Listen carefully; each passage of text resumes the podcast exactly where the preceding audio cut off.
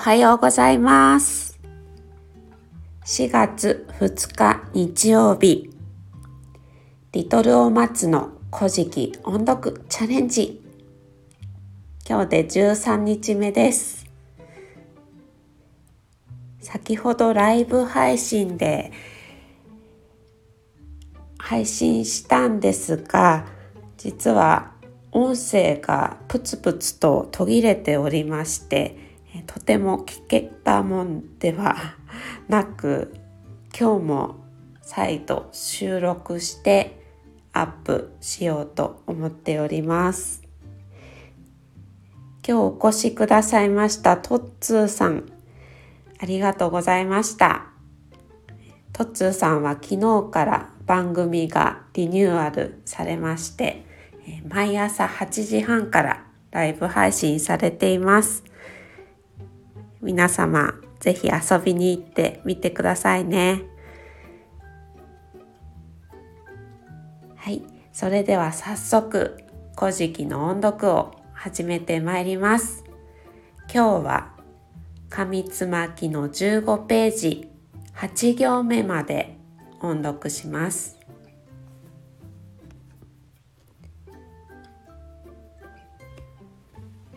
次に壱岐の島を海みきまたの名は雨一つ柱という。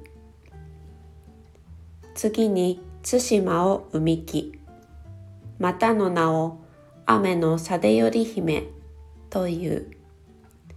次に佐渡の島を海みき次に大山と豊秋津島を海みきまたの名は天津美空とよ秋津年分けという。彼、この屋島を先に埋めるによりて、大屋島国という。しかありてのち、帰りますとき、吉備の小島を海みき。またの名は竹光分け。という。次に秋津小豆島を海みき。またの名は大野出姫という。次に大島を海みき。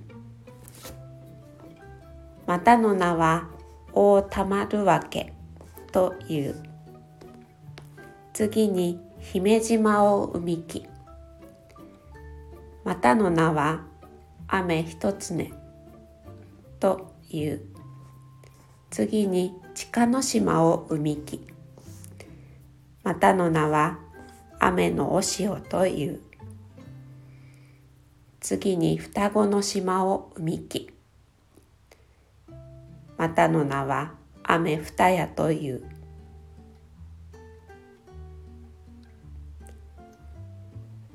これで音読を終わります。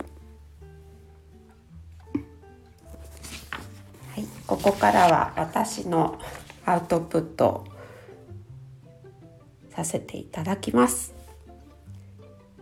今日は壱岐の島対馬佐渡の島本州が生まれました。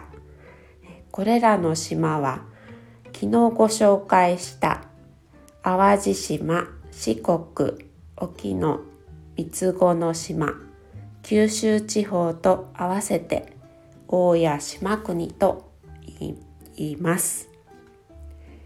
さらに小島半島小豆島大島姫島五島列島男女群島が誕生してこれで国海は終わりました。そして明日からは神海のお話に入ってまいります。明日からは新しい生活がスタートされる方が多いのではないでしょうか。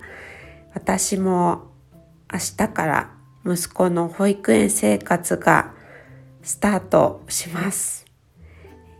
まだ準備が少し残っていますので今日は準備をしながら明日からの新しい生活に備えたいと思っています今日は日曜日ですので皆さん素敵な休日をお過ごしください。それではまた明日お会いしましょう。